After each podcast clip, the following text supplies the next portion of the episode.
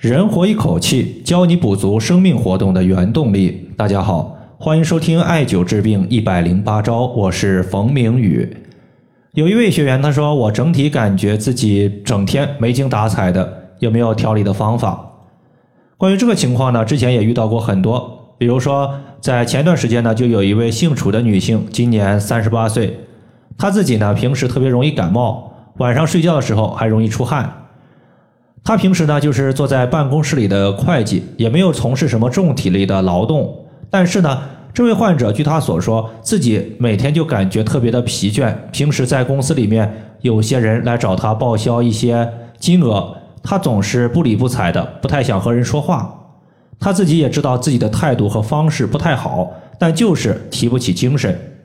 当时呢，我看到他的舌苔整体呢舌苔淡白，没有什么血色。这说明他的气血不是很充盈，可以归结到气虚的范畴。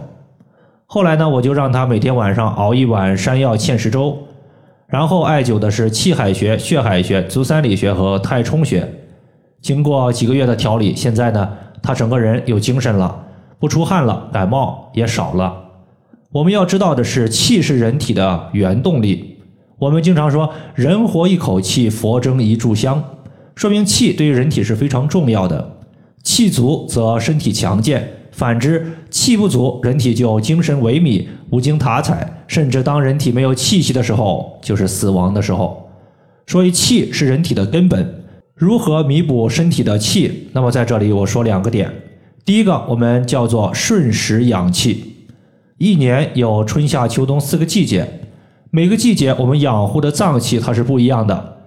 比如说，春生夏长，秋收冬藏。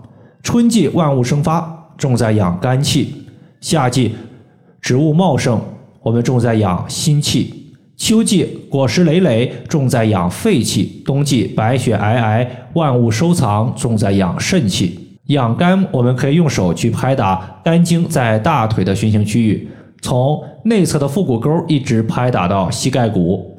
养心养肺的话，我们拍打的区域是类似的，主要都是在手臂的内侧。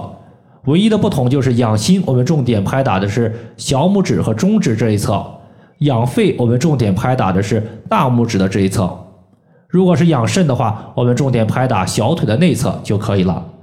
这几个部位都是我们经络循行所在的点。我们艾灸养生的时候，也可以重点在不同的节气、不同的季节，选择不同经络上的穴位。来进行艾灸，以此呢来达到顺应天时艾灸的效果。第二点呢就是补气，它的种类有很多，比如说有先天之气，有后天之气，有五脏之气，有营气，有胃气等等。先天之气我们也叫做元气，秉承于父母，由先天之精所生化，由肾所主。后天之气是由脾胃所运化吸收的食物精华物质和肺所呼吸的空气混合而成的，所以补肾气它可以兼顾气之根，补脾胃之气可以调补气之源。所以，如果你想要把气给补足，那么调节脾胃之气和肾气就是重中之重。在这里呢，推荐两个穴位，一个叫做足三里穴，另外一个叫做涌泉穴。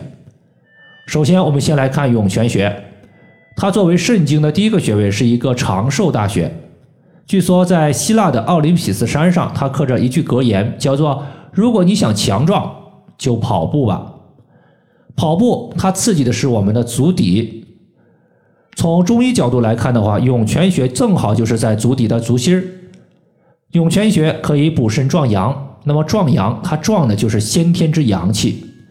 之前呢，就遇到过一位三十三岁的男性，因为从小他就喜欢手淫自慰，导致结婚后射精过快阳痿。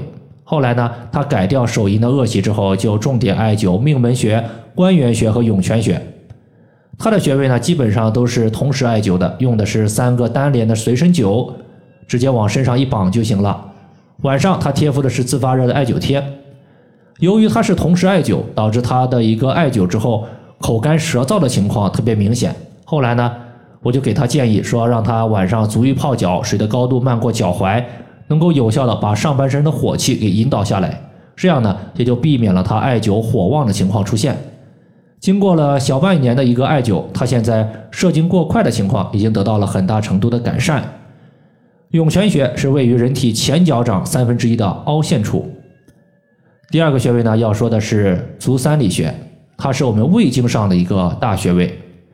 我们要知道，胃经的全称叫做足阳明胃经，这条经络的特点就是多气多血，所以足三里穴归属于胃经，它也是一个气血双补的穴位，既能够调气，也能够补血。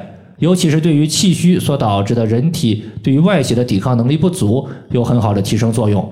你像成年人经常感冒，我们重点艾灸的穴位就是足三里穴。还有就是说，我们经常讲汗血同源，汗出的越多，气流失的就越多。如果形成了恶性循环，对于人体来讲是一个非常大的亏损。所以多汗的夏季养生也要重在补气。这个时候。改善气虚、改善贫血，就要用到足三里穴。足三里穴，当我们屈膝九十度的时候，小腿前外侧犊鼻穴下三寸就是它的所在。以上的话就是我们今天针对生命原动力气的补充，就和大家分享这么多。如果大家还有所不明白的，可以关注我的公众账号“冯明宇艾灸”，姓冯的冯，名字的名，下雨的雨。感谢大家的收听，我们下期节目再见。